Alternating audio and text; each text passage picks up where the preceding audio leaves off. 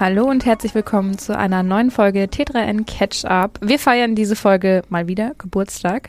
Nicht unseren eigenen und auch nicht den von Google, aber wessen Geburtstag wir feiern, das verraten wir euch gleich. Wir sind in der Kalenderwoche 49 und mit mir im Studio sitzt meine Kollegin Stella Sophie Wojcak, hallo. Und mein Kollege Kaspar von Alverden, hallo. Falls ihr es übrigens zwischendrin ein bisschen quietschen, knatschen hört, äh, Stella sitzt heute auf so einem ergonomischen Ball ähm, um mal was für ihren Rücken zu tun. Das heißt, Früher schießen die mal Schwangerschaftsbälle, aber man kann sie inzwischen auch noch für viele andere. Äh, das konnte man damals auch schon, aber. Sie hießen halt noch anders. Gymnastikball heißt Gymnastikball, das, richtig, genau. genau. Also ehrlich gesagt, der Hocker, auf dem ich sonst immer sitze, der war nicht da.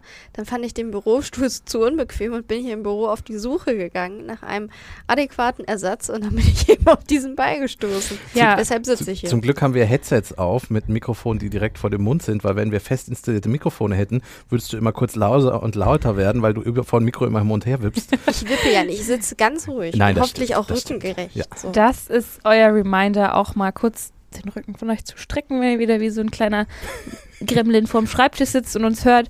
Ähm, ansonsten würde ich sagen, wir gehen mit Schmackes in die Folge rein und starten einfach mit dem Fell der Woche.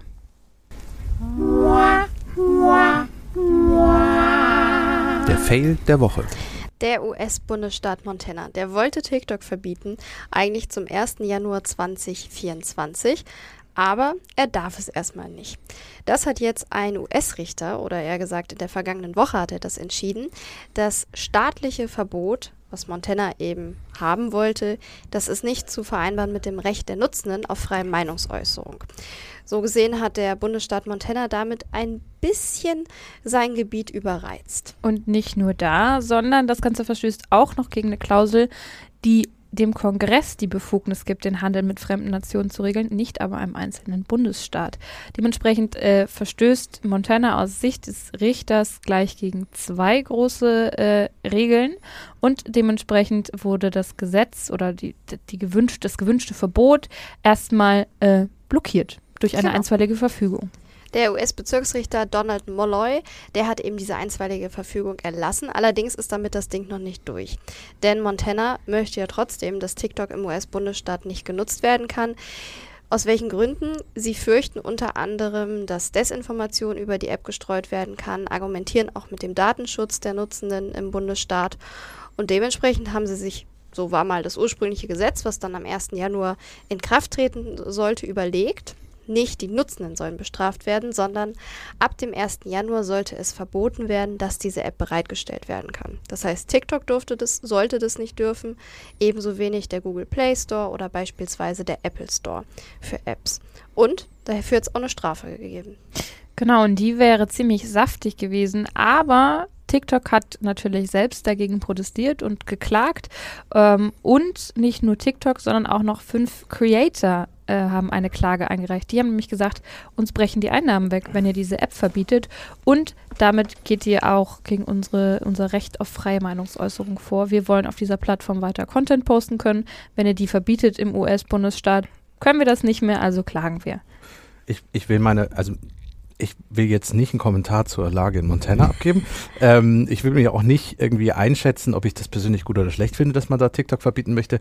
Ich hätte es spannend gefunden, wenn sie damit durchgekommen wären, allein aus einer technischen Sicht, weil du hast ja gerade schon angesprochen, die App Stores, also dass Google und Apple zum Beispiel die App nicht mehr zum Download anbieten können. Diese App Stores sind aber nicht, wir wissen ja, dass sich das Internet selten an irgendwelche Staatsgrenzen hält.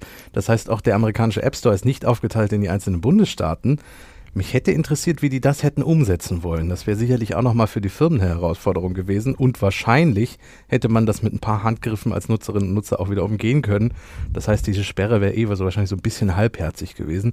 Und sie hätte ja auch nicht die Apps betroffen, die auf dem Smartphone schon drauf sind. Das heißt, alle, die jetzt TikTok nutzen, hätten das wahrscheinlich auch weiterhin nutzen können, nur halt nicht mehr neu runterladen. Und updaten. Ja, das war auch die Frage, die schon als im Mai über dieses Verbot gesprochen wurde, dieses Jahres, eben diskutiert worden ist, nämlich was passiert mit diesen Landesgrenzen? Was passiert, wenn du aus einem anderen US-Bundesstaat eben nach Montana reist, TikTok auf dem Handy hast oder ja. vielleicht einfach die App auch updaten möchtest, neu runterladen möchtest? Damals gab es auch keine Antworten darauf. Und die wird es wahrscheinlich auch jetzt erstmal nicht geben, weil das Ganze ja auf Eis liegt. Ja.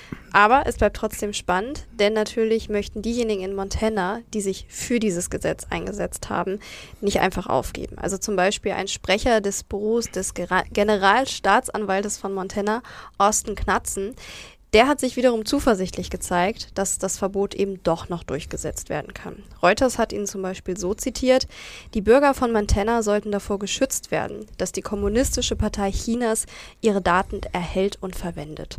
Also und das ist eben dieser große Punkt, der chinesische Einfluss, den Montana da als große Bedrohung sieht für die Daten der Nutzenden. Genau. Ähm, was ich ganz spannend fand auch, ist, es gab ja schon mal den Versuch, TikTok generell in den USA zu verbieten. Ähm, das war damals noch unter Donald Trump. Und auch da gab es eben entsprechende Klagen dann gegen dieses, dieses versuchte Verbot. Und die Argumentation, die jetzt quasi im Falle von Montana auf den Tisch kommt, zum Beispiel das von den äh, Creatoren, die sagen, wir wollen auf dieser App aber posten können, die war damals schon eine recht ähnliche. Das heißt, das spielt sich gerade so im Kleinen, spielt sich der Konflikt vom, von 2020 jetzt nochmal auf Montana-Ebene ab. Ja, und auch damals war ja schon die Frage, es ist so ein bisschen doppeldeutig, China darf die Daten nicht erheben, aber wir haben selber als Amerikaner ganz große Datenkraken im eigenen Land mit Google, Facebook und wie sie alle heißen. Ähm, ja, also auch das sind Themen, die man da dann wieder aufwärmen könnte, aber das wurde damals alles schon gesagt und deswegen wollen wir es auch nicht nochmal in der Tiefe ausrollen, aber das hat einfach nochmal eine ganz andere Dimension, wenn man tiefer reinguckt in dieses, in dieses Thema. Ich finde es auf jeden Fall wichtig, an dem Punkt nochmal das Thema freie Meinungsäußerung zu erwähnen.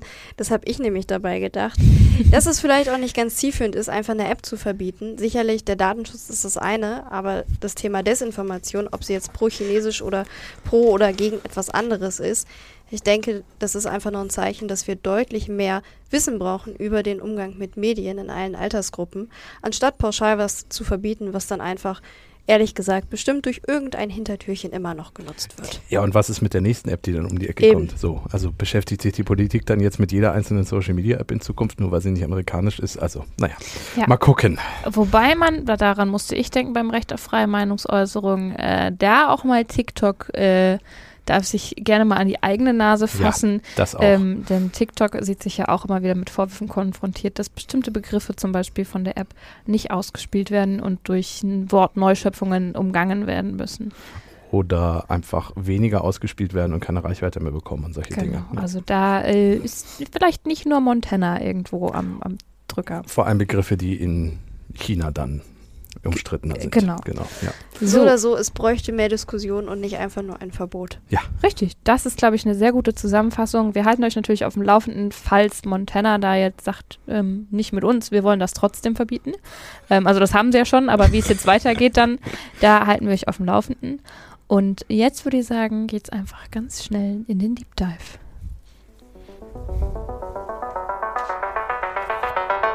Der Deep Dive. Es wird Geburtstag gefeiert, ich habe es am Anfang angekündigt. Yes. Ein Und- Jahr. Ja, es ist ein, ein kleiner Geburtstag. Auf unserem kleinen imaginären Törtchen ist eine Kerze angezündet. ChatGPT Ich wollte gerade sagen, ist die KI generiert die Torte? könnten wir. Dazu gleich mehr. Ja, ChatGPT wird ein Jahr alt, beziehungsweise so ein bisschen älter ist die ganze Sache schon. Ja, aber ja. vor einem Jahr wurde ChatGPT gelauncht, Ende November nämlich letzten Jahres. Genau, beziehungsweise der Öffentlichkeit zugänglich gemacht. Ähm, das war auch relativ, ja, ein stiller Launch. Also man hat einfach quasi Zugänge geöffnet und einen kleinen Blog-Eintrag geschrieben. Und aus dieser Nummer ist, ja, man kann es einfach so sagen, ein riesiger Hype entstanden. Äh, und es hat sich tatsächlich sehr viel getan und wir wollten einfach mal ein Jahr zurückblicken, ähm, mal gucken, was sich in dem Jahr so getan hat, was man davon irgendwie bewerten kann und auch so einen mini kleinen Ausblick in die Glaskugel werfen. Also wir werden hier nicht irgendwelche großen Vorhersagen treffen, sondern werden mal gucken, wo gerade die aktuelle Entwicklung ist und was man daraus vielleicht für die nächsten Monate vorhersehen kann. Genau. Und damit wir eine gute Basis haben, wollten wir uns erstmal einfach kurz technisch angucken, was eigentlich ChatGPT ist, was Ja. dahinter steckt und was das Ganze mit KI zu tun hat. Genau. Das ist äh, ein guter Einstieg, finde ich, weil wir, wir haben ja auch so ein bisschen die Medienarchive durchforstet auf, für uns, auf unsere Recherche für die Sendung heute und da hat man schon gesehen, großer Hype, Jubel, Weltuntergang, Vernichtung der Menschheit, es ist alles mit dabei gewesen Ja, wirklich jede Stimme. und deswegen tut es ab und zu mal ganz gut, das alles runterzubrechen aufs rein technische. Fangen wir mit der Basis mal an. Also ChatGPT ist eine generative KI. Sie ist auf Grundlage eines Large Language Models oder ja, errichtet worden und dahinter stecken künstliche neuronale Netze. Jetzt es heißt ja auch immer KI, generative KI, ist das, ist das wie der menschliche Genau. Kopf? Und Gehirn und hast du nicht gesehen und echte Intelligenz und so. Ist es, N- ist es nee, nicht so ganz. Also man nein. könnte sagen, es ist inspiriert von Verbindungen im menschlichen Gehirn. Genau. Das heißt, es gibt bei diesen neuronalen Netzen eben quasi künstliche Neuronen, um das möglichst vereinfacht zu erklären, die auch miteinander verbunden sind. Sprich, das ist einfach ein Datenaustausch zwischen verschiedenen Punkten. Und so komplett neu ist das Ganze ja nicht, ne? Nee, das geht bis in die 80er Jahre zurück, also im vergangenen Jahrhundert. Jahrtausend sogar. Stimmt, Jahrtausend. Also, damals wurden rekurrente neuronale Netze erfunden. Und das ist jetzt einfach so, also es gibt einen aktuellen Inputwert und der wird mit einem vorherigen Inputwert verknüpft und dann kommt ein Outputwert zustande. So, an der Stelle mal danke an die Kolleginnen von Heise, die das sehr schön erklärt Wir haben. verlinken das auch nochmal. Selbstverständlich. Also, sehr vereinfacht, es gibt eben eine Eingabe und die wird zusammengeführt mit vorherigen Eingaben, was wiederum ein Ergebnis ergibt. Und da kann man sagen, das ist ein Stück weit eben ans menschliche Gehirn äh, angelehnt, weil wir ja auch mit einem Langzeitgedächtnis arbeiten und Genau. einem Kurzzeitgedächtnis und einem Arbeitsgedächtnis. Wir kriegen die Information rein und dann kramen wir in unserem Langzeitgedächtnis und gucken, ob irgendwas dazu passen könnte. Und daraus generieren wir dann, aha, so reagiere ich auf diese Situation. Und Unser Gehirn kann allerdings noch ein bisschen mehr als das. Mhm, und bei genau. ChatGPT hört ist da das auf. jetzt erstmal so die Genau, Grundlage. ja. Und Ich-. Lernen ist auch, und jetzt bitte, falls Neurowissenschaftlerinnen zuhören, weghören, das ist jetzt auch wieder sehr vereinfacht verdrückt. Gut, Äh, dass du das ankündigst. Lernen heißt, dass wir diese Verbindung zwischen den Neuronen herstellen und dadurch eine Verknüpfung herstellen, dadurch die Daten oder die, die Energieströme da langfließen können und wir dann später auch wieder darauf zurückgreifen können. Also das machen wir ja von Kle- Kleinkind auf an. Wir lernen Stück für Stück Dinge. Am Anfang können wir ja erstmal so gut wie gar nichts ähm, und dann äh, bis hin zur Sprache. Wir lernen immer mehr. Äh, Und so ist es dann halt auch, dass wir auf dieser Basis dann äh, Rückschlüsse schließen können, was du ja gerade schon gesagt hast. Um das aber, damit das jetzt nicht so wirkt, als wäre ChatGPT doch so ein bisschen wie menschliches Hören, das ist es nicht. Weil wenn wir lernen, verknüpfen wir natürlich mit allem, was wir erlernen. Emotionen, Eindrücke. Also ein sehr komplexes Konstrukt. Und da muss man sagen, ChatGPT und das, worauf es basiert, das ist dann in dem Sinne nicht ganz so komplex wie unser Gehirn. Denn zum Beispiel Emotionen und Co. haben damit überhaupt nichts zu tun, sondern das Ganze lernt einfach mit Dateieingaben. Jetzt im Fall von ChatGPT, aber da kommen wir gleich drauf, sind es primär Texte gewesen. Aber jetzt nochmal zurück in die 80er Jahre. Es war noch ein recht rudimentäres System. Das Mhm. heißt, Eingabe gab eben vorher einen kleinen Wissensstand, gab, gab eine Ausgabe. Das ist aber noch lange nicht das, was ChatGPT heute kann. Und warum ChatGPT das heute kann, da haben Google-Forschende was mit zu tun. Sie haben es nämlich geschafft, quasi mehrere Netze in einer Art künstliche Aufmerksamkeit zu bringen. Das heißt einfach, dass sie dafür gesorgt haben, dass es immer mehr Schichten gibt und dadurch auch Zusammenhänge erkannt werden können. Jetzt ist es natürlich so, ich hatte ein Beispiel gelesen in dem Heise-Artikel, Hotdog. So, Hotdog kann ein warmer Hund sein oder ein Gericht. Jetzt ganz am Anfang hätte eben das System gar nicht erkennen können, was jetzt gemeint ist. Mhm. Aber durch die Arbeit der Google-Forschenden war es dann eben möglich zu sagen, dass eben die Zusammenhänge der Kontext einfach erkannt wurde. Sprich, die KI dahinter konnte dann sagen, okay, das ist jetzt ein Gericht, also der Hotdog hat gut geschmeckt oder der Hotdog, der kalte, äh, der warme Hund, dem, der, ja, dem ist halt heiß. Das war das Kalter als Hund ist Beispiel. wieder ein Gericht. Genau, also es geht halt, ist es geht halt nicht um ein Tier in dem Fall dann. Genau, es Ja. geht nicht um ein Tier. So, das wäre jetzt der kurze Umriss, wo, woher eigentlich so die Basis von der GPT-Technologie kommt. GT, äh, Chatbot GPT steht übrigens für Chatbot Generative Pre-Trained Transformer. So, Gesundheit. was sagt uns das jetzt? So, ähm, was man vielleicht dazu sagen kann, das GPT, was wir jetzt kennen, äh, besteht nicht eben nur auf diesem originären Generative, Generative Pre-Trained Transformer. Wir lassen es jetzt, glaube ich, Ja, ja, dabei. Soll- das ist, Wir genau. sollten Ähm, echt mal so ein, so ein Sparschwein hier für unsere kleinen Versprecher. Oder wir üben einführen. vorher immer mit Korken im Mund äh, vor jeder Sendung die Fachbegriffe. Ja, also es gab GPT, es gab GPT-2 und jetzt gibt es GPT 3, das war die Ausgangs, äh, das Ausgangssprachmodell für JetGPT damals. Mittlerweile Sind wir sind wir bei GPT 4. Genau, richtig. 3.5 ist kostenlos, glaube ich, nutzbar. 4 für Bezahlaccounts. Also äh, immer mehr Versionen kommen und äh, die, die kostenlos nutzbar sind, sind dann quasi erstmal die vorherigen Modelle, die man dann ausprobieren kann. Bei Und den. Oh, Entschuldigung. Ne, es ist tatsächlich auch so, dass man eine Entwicklung feststellt. Also äh, ChatGPT 4 ist tatsächlich weiter und nicht mehr ganz so generisch wie zum Beispiel 3 oder 3.5 es noch war. Ähm, ja, aber Intelligenz ist es immer noch nicht. Das können wir auf alle Fälle schon mal Mhm. festhalten. Stella, du hast ja äh, mal nachgefragt bei JetGPT selbst, womit äh, das System denn so trainiert worden ist. Das verrate ich auch gleich. Ich habe allerdings noch eine andere Ergänzung. Und zwar nochmal dieser kurze historische Ausblick.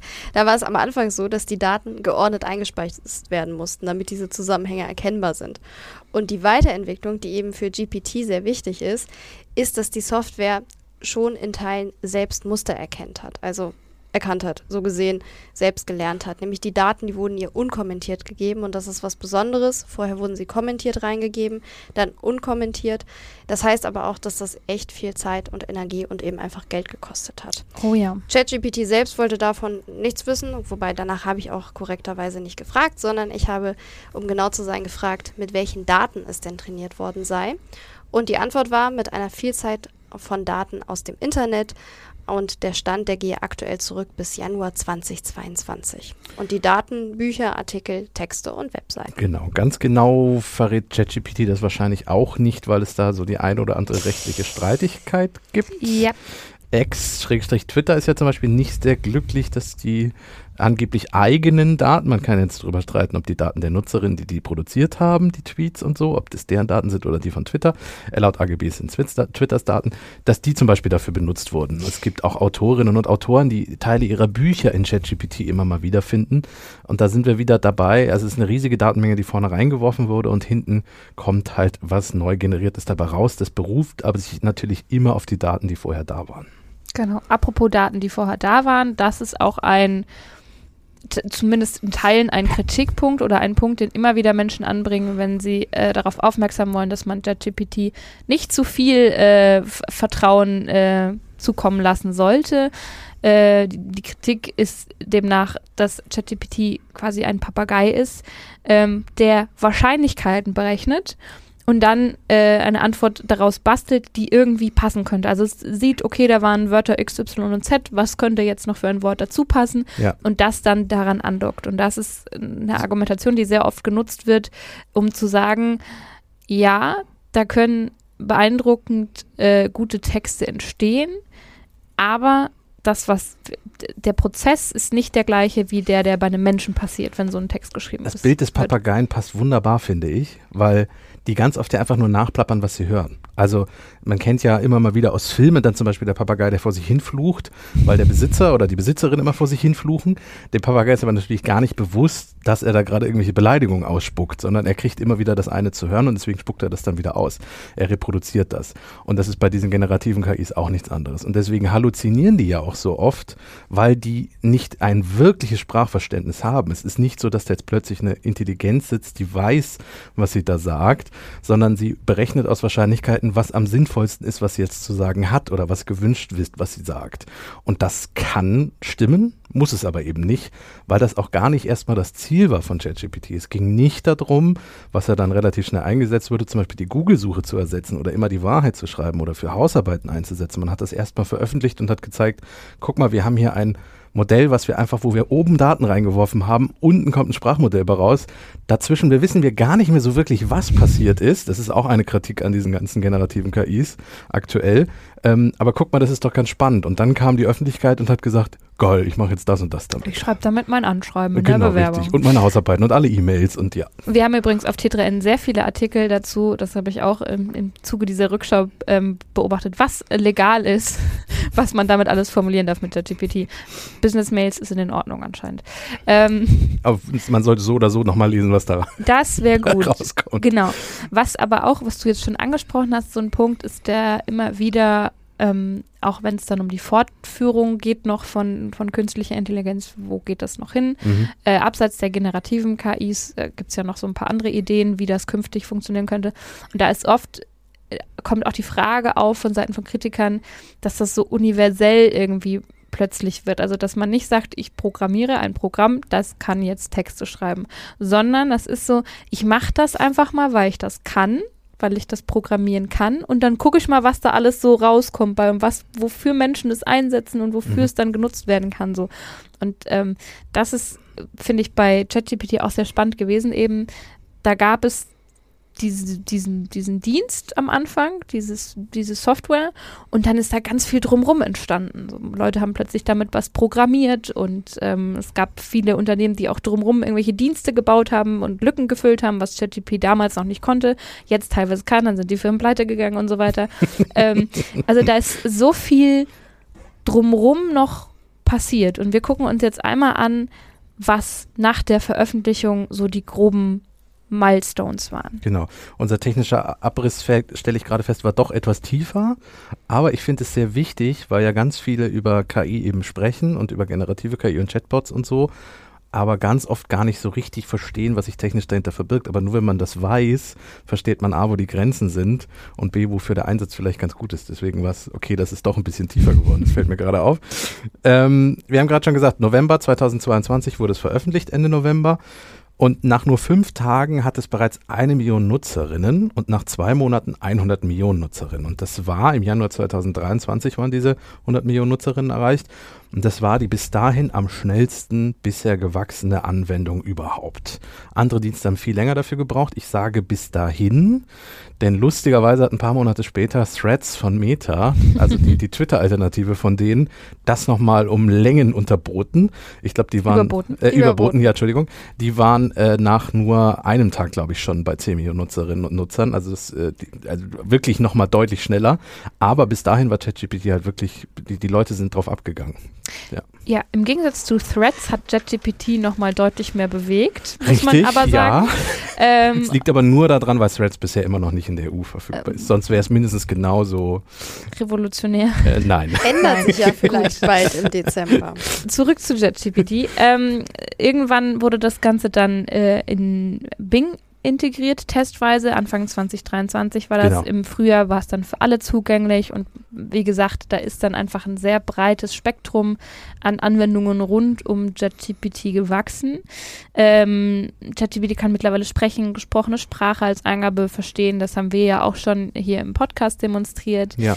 Ähm, die Bild-KI DALI ist inzwischen in ChatGPT integriert. Ähm, man kann also auch Bilder analysieren lassen und neue erstellen. Das ähm, waren vorher dezidiert getrennte Anwendungen. Also DALI war ja dann nochmal so ein Hype, der kam noch vor ChatGPT.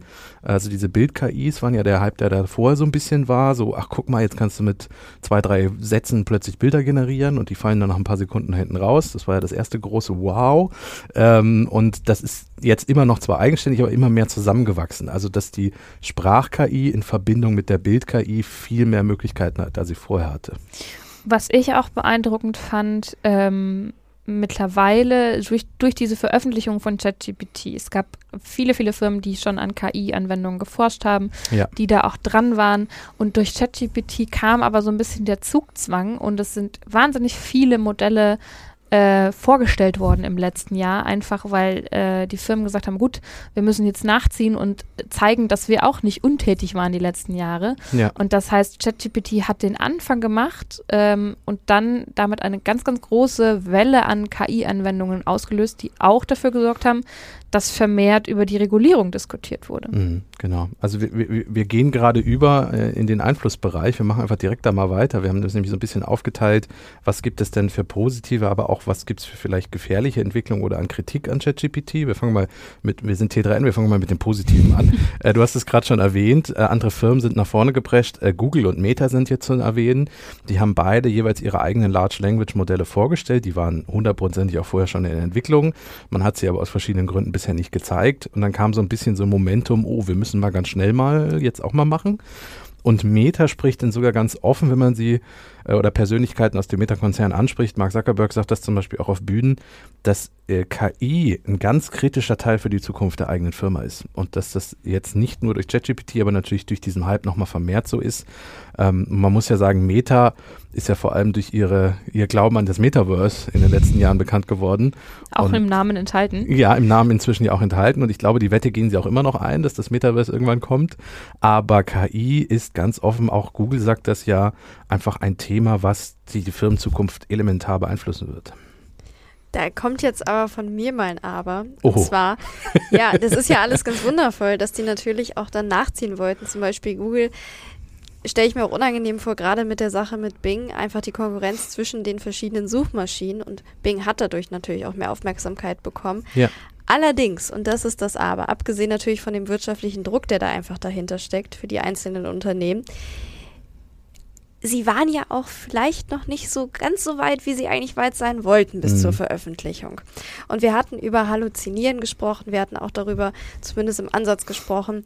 Es gab einen riesigen Hype, aber teilweise ist die breite Masse der Gesellschaft noch gar nicht so weit, mit dieser Technik umzugehen.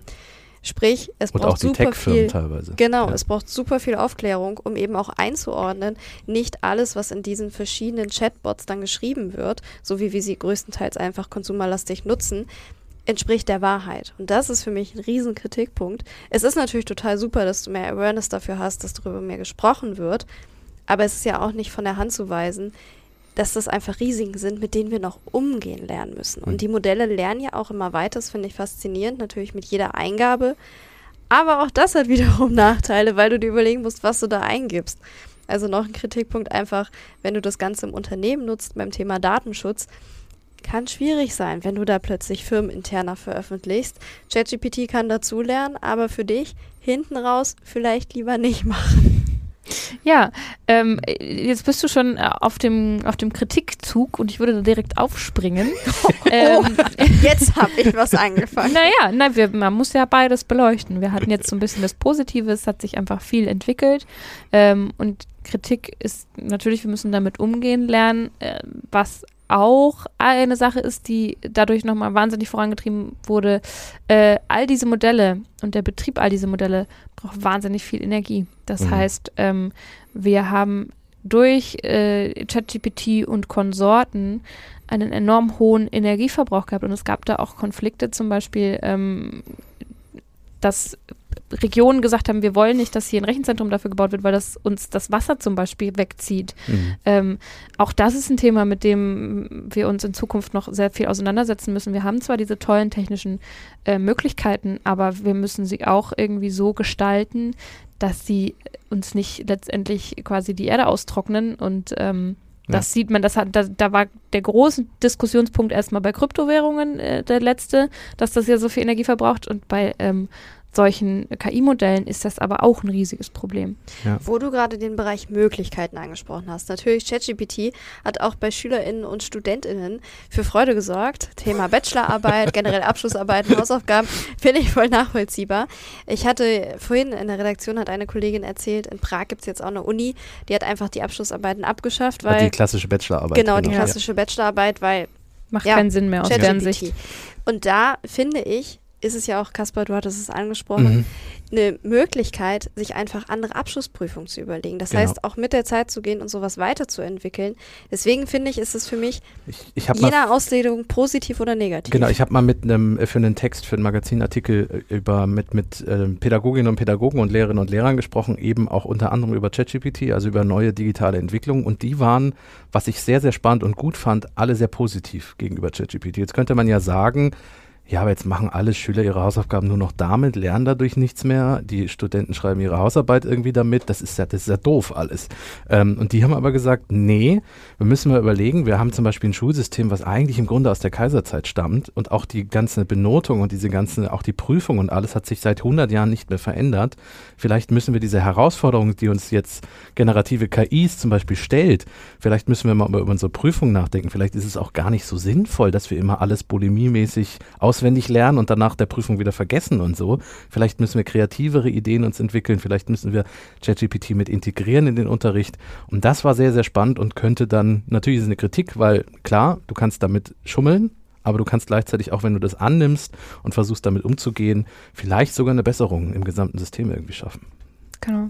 Ähm, einen Kritikpunkt würde ich noch anbringen wollen, den haben wir hier auch schon teilweise besprochen und es gibt auch ein äh, Interview-Podcast ähm, zum Thema Fairtech. Ja. Da geht es einfach um das Thema Diskriminierung durch KI. Das ist aktuell einfach immer noch äh, so, wenn du die KI mit Daten fütterst, die schon einen diskriminierenden Fehler irgendwie mit drin haben Mhm. oder einfach gewisse Perspektiven nicht vorhanden sind, ähm, dann wird der Output von diesen KI-Modellen auch diskriminierend sein. Und ähm, das ist auch noch was, womit wir lernen müssen, umzugehen. Ähm, Ein Punkt ist da zum Beispiel, es gibt weniger Daten über Frauen und über weiblich gelesene Personen, die erhoben worden sind. Sprich, ChatGPT kann ja von der Logik oder die Technik dahinter weniger Daten dazu haben, sprich weniger darüber lernen. Und das wird natürlich dadurch befeuert.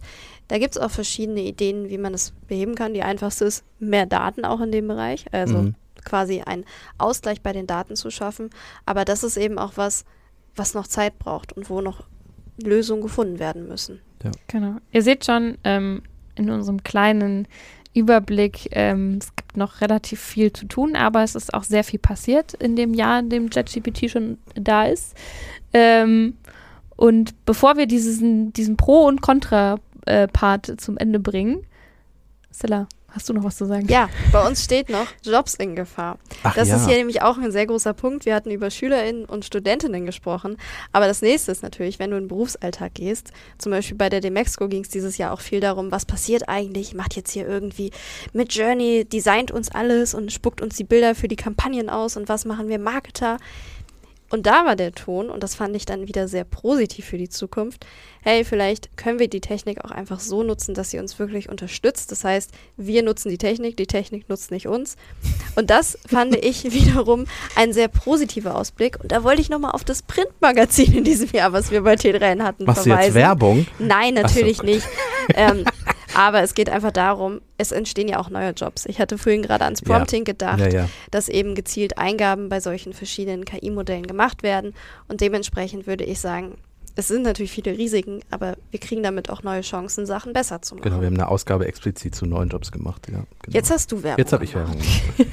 äh, das schließt aber auch ganz gut an an das eine Feedback, was wir äh, mal zu der Folge, wo wir auch äh, KI hier sprechen haben lassen, was wir da bekommen haben, nämlich, dass wir ähm, die KI äh, dazu nutzen sollen, dass wir irgendwelche lästigen Arbeiten nicht mehr machen müssen und ähm, ihr werdet uns hier weiterhin hören. Und Genau, weil das kreative Kunst, also es, es wird ja nur reproduziert. Also auch Gedichte kann ChatGPT ja auch schreiben, aber die sind ja auch nur basierend auf das, was reingeworfen wurde. Das heißt, es wird nie so sein, dass ChatGPT sich hinsetzt und komplett neue Kunstform der Gedichte irgendwie erfindet oder solche Dinge, was die Menschheit ja immer wieder tut. Sie erfindet sich ja immer wieder neu. Wir denken an, nur an Musikrichtungen, die sich alle Jahr, paar Jahrzehnte irgendwie erneuern und solche Dinge. Das wird man mit KI erstmal lange noch, vielleicht sogar gar nicht irgendwie schaffen. Wobei, ehrlich gesagt, dieser aktuelle Trend, dass so gerade die Nuller in der Musik wieder aufleben und auch so Ja, ein bisschen Retro- die 90er, Retro da habe ich ist, mich schon äh, gefragt, ob da schon Das führt uns jetzt zu weit. Da müssen wir, da wir nochmal eine Sondersendung Trends, machen. Trends recyceln, das konnte die Menschheit schon immer. ähm, was ich zu diesem ganzen ChatGPT vielleicht abschließend äh, zu unserer Zusammenfassung gut oder schlecht oder Wachstumspotenzial, ähm, ne, Entwicklungspotenzial sagen würde, ist ein Satz, den die KollegInnen von The Verge geschrieben haben. Und zwar heißt es da, nenn es einen Boom, nenn es vielleicht eine Bubble, aber es ist schon sehr lange her, dass die ganze Tech-World, also die ganze Tech-Welt, so sehr von einer Sache besessen war wie von ChatGPT. Und ich finde, das fasst all das sehr gut zusammen. Ja. Zum Abschluss unseres Deep Dives ein kleiner Blick in die Glaskugel. Die Glaskugel. Soll ich mal anwerfen? ja, bitte, Ich- schmeiß mal Ich an. leuchte mal mit der Taschenlampe rein. So ähm, also ich hätte jetzt vor ein paar Wochen hätte ich noch gesagt, naja, mal gucken, die werden sich immer ein bisschen weiterentwickeln, wir werden ChatGPT 5 und 6 und so bekommen und die Bild-KIs werden besser, weil aktuell ist es so, du musst nur ein paar Sekunden dir ein generatives Bild angucken, du wirst sofort irgendwelche Fehler erkennen, du erkennst sofort, dass es ist und du erkennst auch, wenn ein Text aus ChatGPT rausfällt, der ist immer noch sehr generisch, das wird sich mit der Zeit bessern und so. Aber dann haben sich in den vergangenen Wochen ein paar Hardware-Dinge geändert. Wir erinnern nur an den AI-Pin, den wir ja auch im Podcast hatten. Ähm, das heißt, ein dediziertes Hardware-Gerät, was du dir als Brosche irgendwo hinhängst, wo dann zum Beispiel ChatGPT mit an Bord ist und Bilderkennungs-KIs. Das heißt, die KIs werden immer mehr aus dem Browser oder der App heraus in unseren Alltag integriert werden jetzt in nächster Zeit. Das ist so das, was man ohne groß in die Glaskugel zu gucken schon mit Sicherheit sagen kann, weil ja auch Meta zum Beispiel mit den Smart Glasses, wir haben auch schon drüber geredet, ich will das nicht nochmal zu sehr strapazieren, aber auch da kommt ja eine Chat-KI, äh, eine, eine, Sprach-KI von Meta rein, die dann auch Bilder erkennen kann und sehen kann, was du siehst und so. Und das heißt, das wird jetzt Stück für Stück experimentell so ein bisschen vorangetrieben und darüber werden wir die nächsten Wochen und Monate wahrscheinlich ein bisschen reden müssen. Mhm, und der Flaschenhals wird auch ein bisschen enger werden, denn nach diesem ganzen Hype, wer ja sehr in die Breite gegangen ist, viel mit ausprobieren, wird jetzt wahrscheinlich in Zukunft auch etwas klarer werden, wo ja. denn der Einsatz eigentlich wirklich sinnvoll genau. ist. Genau, auch wie gesagt mit dem mit der Betrachtung davon, dass wir damit sehr viele Ressourcen verbrauchen, ähm, glaube ich schon, dass sich da viele Menschen nochmal Gedanken drüber machen, brauchen wir das wirklich? Ähm, wofür brauchen wir das? Und auch, ähm, wie können wir zum Beispiel unsere Belegschaft damit äh, unterstützen ähm, oder den Umgang ähm, quasi erleichtern und ja. auch die Arbeitswelt damit quasi ein bisschen besser machen. Und damit ist vielleicht die, die Ära so langsam vorbei, wo es hieß, KI gerne noch mit drauf überall. Und jetzt kommen wir vielleicht dann in, ins, ins zweite Lebensjahr von ChatGPT, wo es dann heißt, naja, wofür denn? So, ich würde sagen, das war ein großer, großer Batzen an Theorie und, und auch sehr, sehr richtige und wichtige Punkte, aber ich wäre bereit für was Fluffiges. Na dann. Es wird jetzt analog. Netzfundstück, oder? Genau. Ja. Legen wir los. Das Netzfundstück. Ich finde, wir haben gerade über Kreativität gesprochen und das ist jetzt eigentlich das perfekte ja, Beispiel du hast dafür. recht. Das, was Stimmt. jetzt kommt, hätte sich ChatGPT nicht ausdenken können. Genau. Es geht erstmal um eine Rolltreppe. Es klingt jetzt nicht so spektakulär, aber diese Rolltreppe, die befindet sich an einer S-Bahn-Station in der Nähe der Uni in Stuttgart. Und Studierende, die gehen sehr humoristisch damit um, dass äh, verschiedene Rolltreppen in dieser S-Bahn-Station immer mal wieder kaputt gehen und dann lange Zeit stehen bleiben. Sie kleben nämlich einfach an die Rolltreppe verschiedene Memes, also Memes, humoristische Bilder. Ich glaube, das brauche ich jetzt so wahrscheinlich keinem so ausführlich zu erklären, aber kurzer Roundup. humoristische Bilder aus dem Internet sind der Allgemeinheit bekannt und werden dann eben aber in einen anderen Kontext als den ursprünglichen gesetzt. Genau, das gab es schon mal. Die Älteren erinnern sich vielleicht äh, vor fünf oder sechs Jahren mit einer Tür an einer anderen Uni, die äh, gerade für Rollstuhlfahrerinnen wichtig waren, weil sie sonst nicht mehr reinkamen. Es war eine automatische Tür und die war auch kaputt und die war über Monate kaputt und es tat sich irgendwie nichts. Und dann gab es auch so eine Meme-Welle, äh, die sich rund um diese Tür auftat und sehr ähnlich ist auch jetzt gerade diese Rolltreppe in Stuttgart. Ja, tatsächlich muss man aber auch sagen, dass äh, der Protest in Stuttgart seit Jahren schon mit Memes funktioniert. Mhm. Also das ist nicht erst seit gestern so. Und auch, dass da immer wieder die Rolltreppen äh, nicht funktionieren, ist nicht seit gestern so.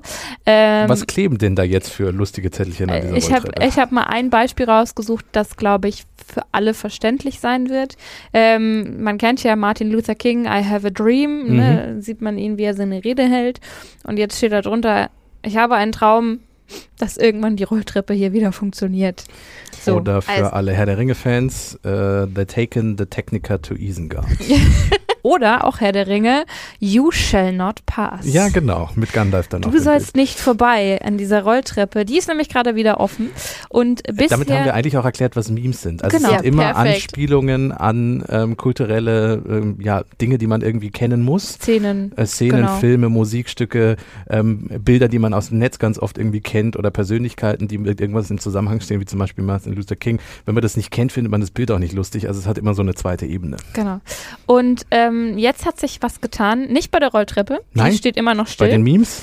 Genau, die nee, Deutsche Bahn. Genau, bei der Bahn. Ja, also die, nee, die fand die Meme-Proteste. Wir haben viel gelacht, die Deutsche Bahn wohl ein bisschen weniger. Ach, Sie hat Humor die Zettel hat nämlich immer wieder abnehmen Doch, jetzt lassen. schon, Kasper. Ah, okay. Ja, es wird jetzt ein bisschen witziger. Jetzt dürfen die Zettel endlich hängen bleiben. Oh. Und jetzt soll es sogar ein Gewinnspiel geben. Finde ich ganz witzig, weil es soll das beste Meme gefunden werden. Allerdings die Meme-Ersteller, also die Studierenden, die wollen natürlich anonym bleiben. Weil beispielsweise 2017 hat sich ein DB-Pressesprecher gegenüber der Stuttgarter Zeitung geäußert und das Ganze als Sachbeschädigung bezeichnet. Jetzt muss man dazu sagen, die S-Bahn Stuttgart, die hat wiederum gesagt, ich meine, es war gegenüber dem SWR, dass dort eigener Angabe die mit, Zitat, Tesafilm aufgehängten Memes noch nie mit einer Strafanzeige irgendwie bedacht worden seien. Trotzdem, die Studierenden sind wohl nicht ganz so wild drauf, jetzt offiziell zu sagen, das hier ist übrigens mein Meme. Deswegen ist es ein bisschen schwierig, dann rauszukriegen, wer diesen Meme-Wettbewerb, der übrigens über den Instagram-Account der S-Bahn Stuttgart laufen soll, dann letztendlich der oder die Gewinnerin gefunden werden soll. Laut Deutscher Bahn soll mit Studierenden ein Weg gefunden werden, um dann eben den Preis, ein iPhone, zu überreichen. Genau, das ist eigentlich äh, ein sehr, sehr schönes Netzwerktrick. Allerdings äh, gab es da auch. Aber? Genau, es, gab, es gibt ein kleines Aber, das mit der äh, Kommunikation hat in dem Fall erstmal noch nicht so gut geklappt, weil die Bahn hatte zwar dann schon verlauten lassen, dass das jetzt erlaubt ist mit den Memes. Nur ist das wohl bei der Reinigungsfirma nicht ganz so schnell angekommen und dann wurden doch wieder nochmal Memes abgehängt. Also der Wettbewerb ist schon ein bisschen verzerrt, muss man sagen. Und das eigentliche Problem ist dadurch ja nicht gelöst. Die Diese Rolltreppe Rolltreppe, immer noch nicht. diese Rolltreppe ist, genau, die ist der Zeiteffekt, weil sich da eine Jacke drin verheddert hat und diese Jacke, die hat 14 Stufen, die Führungsschiene, mehrere Sensoren und weitere Teile beschädigt. Bis kurz vor Weihnachten soll die Reparatur Jacke noch dauern. Ich weiß es nicht. Okay. Also so eine Jacke kann sehr viel anrichten. Und das, das war eine Problem ist, dicke Winterdaunenjacke wahrscheinlich. das Problem ist halt auch, da funktioniert auch ein Aufzug gerade noch nicht aktuell. Das, Das heißt, Barrierefreiheit ist auch nicht gegeben. Richtig, das also grundsätzlich sind ja sowas wie eine Rolltreppe ist ja für Menschen, die die äh, keinerlei Einschränkungen in ihrer Bewegungsfreiheit haben, ist das nice to have.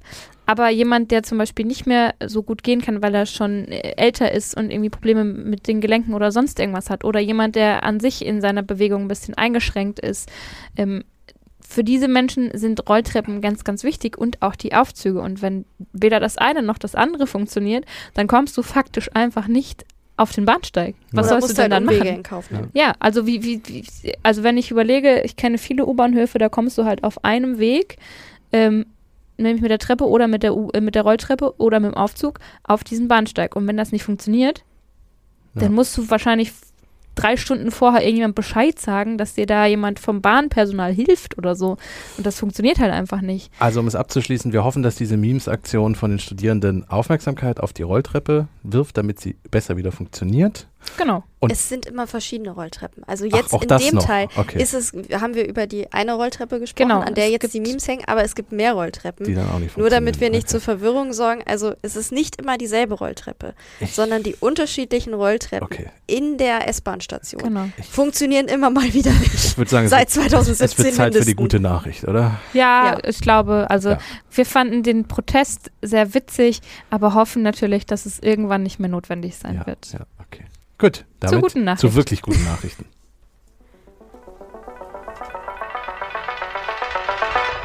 Die gute Nachricht. Ich musste ein bisschen schmunzeln, weil, als ich die gute Nachricht gelesen habe, denn es geht um WhatsApp und es geht um Datenschutz. Und es ist Und du meinst, dass wir das mal mit WhatsApp in Verbindung und dass bringen? wir das mal mit einer guten Nachricht in Verbindung Ah, bringen, tatsächlich. okay, Es ja. geht nämlich nicht darum, dass WhatsApp irgendwas an seinen Datenschutzbestimmungen oder so ändert, aber es gibt eine neue Funktion, Ja. die äh, Menschen vielleicht ein bisschen besser schützen soll.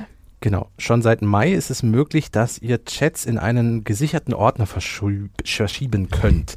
Das heißt, also wenn ihr zum Beispiel einen Chat habt, der euch besonders wichtig den jemand lesen soll, oder ihr habt zum Beispiel ein Handy, was ihr in der Familie mit anderen Familienmitgliedern, kleineren Kindern oder so teilt, und die sollen nicht alle Chats irgendwie lesen können, weil sie versehentlich draufkommen, gibt es einen gesperrten Bereich, so einen gesperrten Ordner. Das ist bisher schon seit Mai möglich.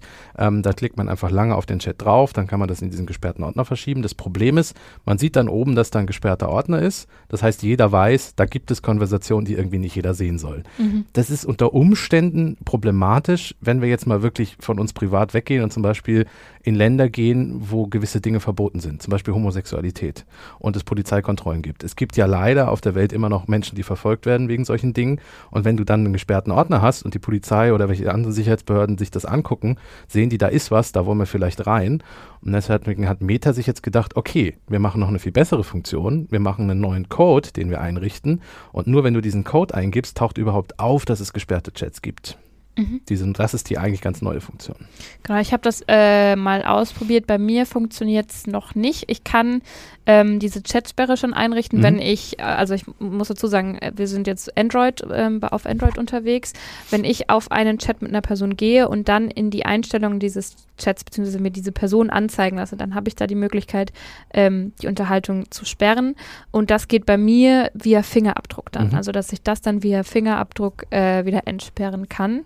Ähm, dass ich dafür dann, dass ich das Ganze dann unsichtbar machen kann, das, die Möglichkeit habe ich persönlich noch nicht. Genau. Ich habe es bei iOS ausprobiert. Ich habe unseren Code, äh, unseren Chat mal bei WhatsApp einfach mal in diesen Gesperrtordner gepackt, äh, aber ich sehe immer noch den Gesperrtordner und ich konnte auch noch keinen Zusatzcode vergeben. Wir haben aber schon, also es wird gerade ausgerollt und soll bis, ich weiß gar nicht bis wann, irgendwann ist es geschrieben, ähm, soll in den nächsten Wochen, glaube ich, für alle verfügbar sein. Wir verlinken euch aber mal den FAQ-Artikel von WhatsApp selber, in dem die Anleitung genau drin steht, wie das funktioniert und wo ihr auch seht, wie das klappt mit Screenshots. Guckt euch den mal an und sobald die Funktion bei euch verfügbar ist, könnt ihr das dann über diesen Weg auch einrichten. Genau. Ich finde tatsächlich, wie du gesagt hast, es ist äh, insofern eine gute Nachricht, als dass eben Menschen manchmal ähm, Dinge, also allein, ich fand, ich fand die Idee schon cool, dass man Unterhaltungen Mhm. sperren kann. Zum Beispiel, wenn ich jetzt, Ja. ähm, wie gesagt, wenn man kleine Kinder irgendwie hat und man hat aber gleichzeitig noch einen Chat mit, der beruflich ist oder so, Genau. und man nicht möchte, dass da plötzlich am nächsten Morgen Genau, XYZ und Smileys Fotos, die von Kindern von irgendwelchen Bauklötzen gemacht wurden. Oder irgend, irgendeine Nase, irgendeine Kindernase in dem Chat plötzlich hängt. Ähm, wenn man das nicht möchte, das ist quasi noch so ein bisschen äh, nice to have. Es gibt aber eben zum Beispiel auch Menschen, die in einer Partnerschaft mit häuslicher Gewalt leben und deren Sowas, Partner, genau. Partnerin das Handy regelmäßig kontrolliert und da ist dann so eine Journalistinnen und Journalisten, die mit Quellen kommunizieren müssen und Genau. die Sicherheitsbehörden soll das nicht. Wobei man dann drüber sprechen muss, WhatsApp nicht die beste Idee ist. Das habe ich mich gerade So. auch Nein, nein, nein, genau. Also, genau. also auch da, auch wenn man irgendwie verfolgt ist wegen irgendwelcher sexueller Orientierung, vielleicht ist WhatsApp immer noch nicht die beste Adresse, Ja. weil WhatsApp unter Umständen halt doch von Behörden eingesehen werden kann, weil Facebook und Meta und Datenschutz und Verschlüsselung kam sehr spät bei denen und so. Das ist nochmal ein ganz anderes Thema, den Topf machen wir nicht auf, aber es ist immerhin schon mal gut, dass Meta über sowas nachdenkt und das dann auch in die Apps integriert. Genau. Ja. Ähm, Also Shop Secret Chat solltet ihr möglicherweise immer lieber nicht über WhatsApp führen, aber es ist wie gesagt schon mal ein sehr gutes Feature, je nachdem auch in welcher persönlichen Lebenslage man sich gerade befindet. Und wenn du zum Beispiel ähm, nicht die Möglichkeit hast, einen anderen Chat-Service auszuwählen, weil auch das wieder dann irgendwie jemandem auffallen, auffallen könnte, dass du da plötzlich einen anderen Dienst benutzt oder sonst irgendwas, ähm, dann ist das bei WhatsApp schon eine ganz gute Neueinführung, die wir da sehen. Und ich würde sagen, das war's von uns auch für diese Woche. Ja, War genau. eine volle Folge. Ja, äh, wir freuen uns sehr aufs nächste Mal. Wenn ihr noch nicht habt, abonniert uns gerne und empfehlt uns weiter und lasst uns eine Bewertung da. Ähm, ihr könnt auch immer per Mail an uns schreiben. Genau, und bis dahin wünschen wir euch eine schöne Adventswoche. Ja, kommt gut durch. Ach, schönen Nikolaus. Genau, Stimmt. Ja, Bis dahin. macht's gut. Tschüss. Ciao.